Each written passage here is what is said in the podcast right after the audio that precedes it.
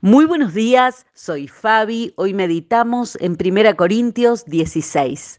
Estén alertas, permanezcan firmes en la fe, sean valientes, sean fuertes y hagan todo con amor. Valiente no es lo que sentimos, valiente es lo que hacemos.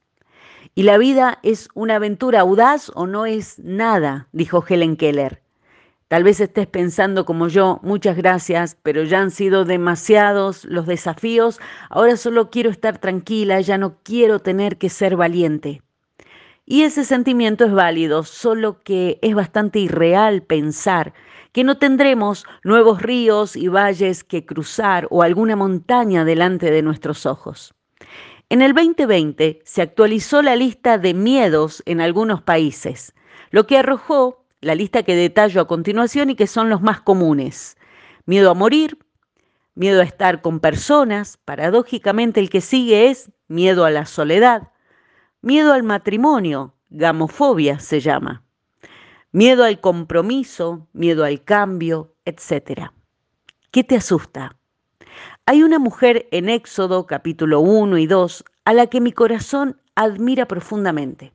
Es Jocabed, Podés leer su historia allí. Y es la mamá de Moisés y salvó la vida de su niño poniéndolo en una canasta en el río ante la amenaza cierta de Faraón de matar a todos los bebés varones hebreos.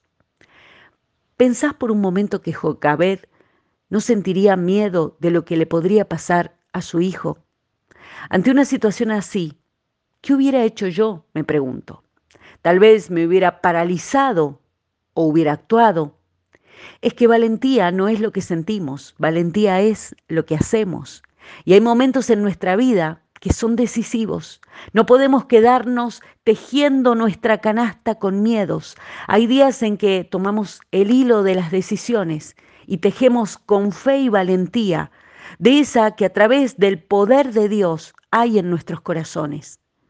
O esperamos con miedo y no hacemos nada y esperamos sentados que el mundo que nos rodea cambie y se vuelva más seguro y en paz. O podemos levantarnos y tejer confiando en Dios el cambio interior que necesitamos y queremos ver. ¿A dónde podría conducirte una decisión valiente, pensada delante de Dios? Podría cambiar hasta generaciones futuras, como ocurrió con Jocabed. A nosotros nos toca decidir con qué tejemos la canasta de este jueves, con valentía o con miedo. El resultado dejémoselo a Dios. Dios siempre crea un destino y un mañana a partir del caos. Así ha sido desde el principio. Y Él es el único que puede hacerlo y podemos confiar plenamente en eso.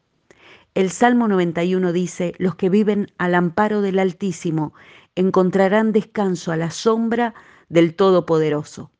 Declaro lo siguiente acerca del Señor. Solo Él es mi refugio, mi lugar seguro. Él es mi Dios y en Él confío. Que así sea en su nombre. Amén.